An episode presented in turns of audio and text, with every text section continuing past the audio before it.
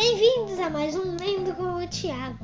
Nós estamos lendo Ruth e Noemi.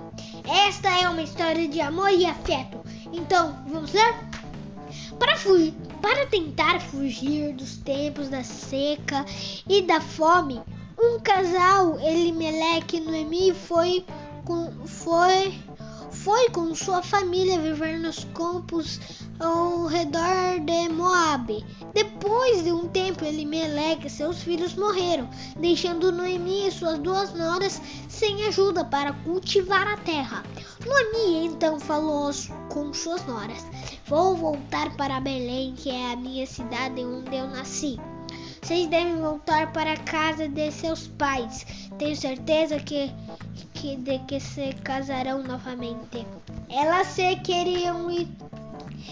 Elas não queriam ir embora, mas Noemi insistiu. Então, Orfa, a mais velha das noras, despediu-se com tristeza da sogra e partiu. Mas Ruth, a mais jovem, não quis abandonar Noemi. Aonde você for, eu irei, disse Ruth com firmeza.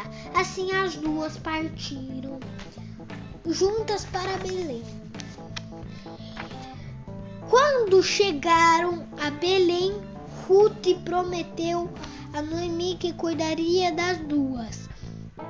Assim, todo dia ela ia aos campos e recolhia as espigas que os trabalhadores deixavam para Boaz. Para trás, Boaz, um parente rico de Noemi que vivia em Belém havia ouvido falar dos cuidados de Ruth com sua sogra. Um dia ele encontrou Ruth no campo, no campo e disse: Todos falam de sua bondade e você, você é uma estranha e você é estrangeira aqui. E sua família está longe, porém permaneceu a cuidar de Noemi. Sua alma é tão bonita quanto o seu rosto. Boaz disse-lhe que poderia ficar com o que quisesse em seus campos.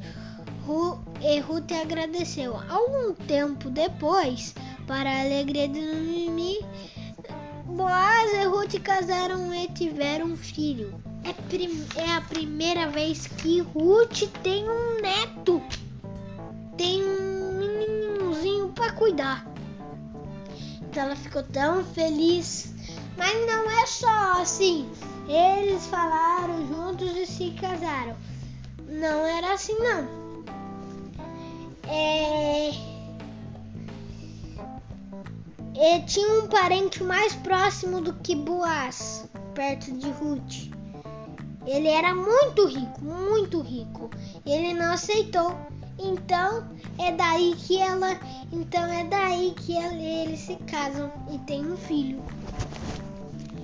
Então até o próximo Lendo com o Thiago. Ah, não se esqueça que tem, você tem que ter amor e afeto pelos seus pais e ser fiel a Deus. Tipo, você vê uma senhorinha na rua, você você fala, você vem e ajuda ela a passar do outro lado. Entendeu?